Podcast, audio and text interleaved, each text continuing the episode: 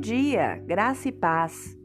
Os versículos 36 a 50 do capítulo 7 do livro de Lucas nos conta a história de uma mulher considerada pela sociedade como a escória da humanidade. Mas o relato diz que ela se aproxima de Jesus na casa de um fariseu chamado Simão. E toda a hospitalidade que este não demonstrou, aquela mulher com devoção realizou. Dentre muitas lições que a gente aprende com esta história, podemos dizer que as lágrimas daquela mulher já não eram de tristeza pelo repúdio, mas sim de alegria, de gratidão por encontrar alguém que a amava. Jesus não a menosprezou, ainda que fosse considerada insignificante para aquela sociedade.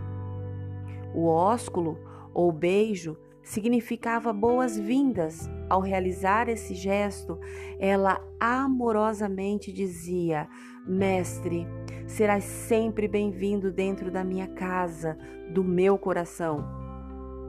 Por fim, ao ungir Jesus com unguento, um no auge de sua profunda adoração, aquela mulher oferecia o melhor que tinha para Jesus.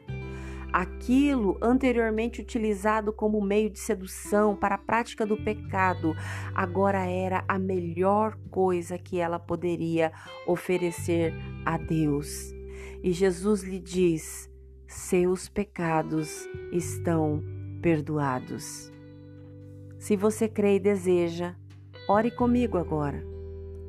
Senhor Jesus, que nós possamos aprender a nos entregar todos os dias aos teus pés. Dizer-lhe em todo o tempo que és bem-vindo em nossos corações. Te oferecermos o melhor que temos nesse dia, nosso louvor, nossa adoração. Amém. Deus te abençoe com um dia maravilhoso. Graça e paz.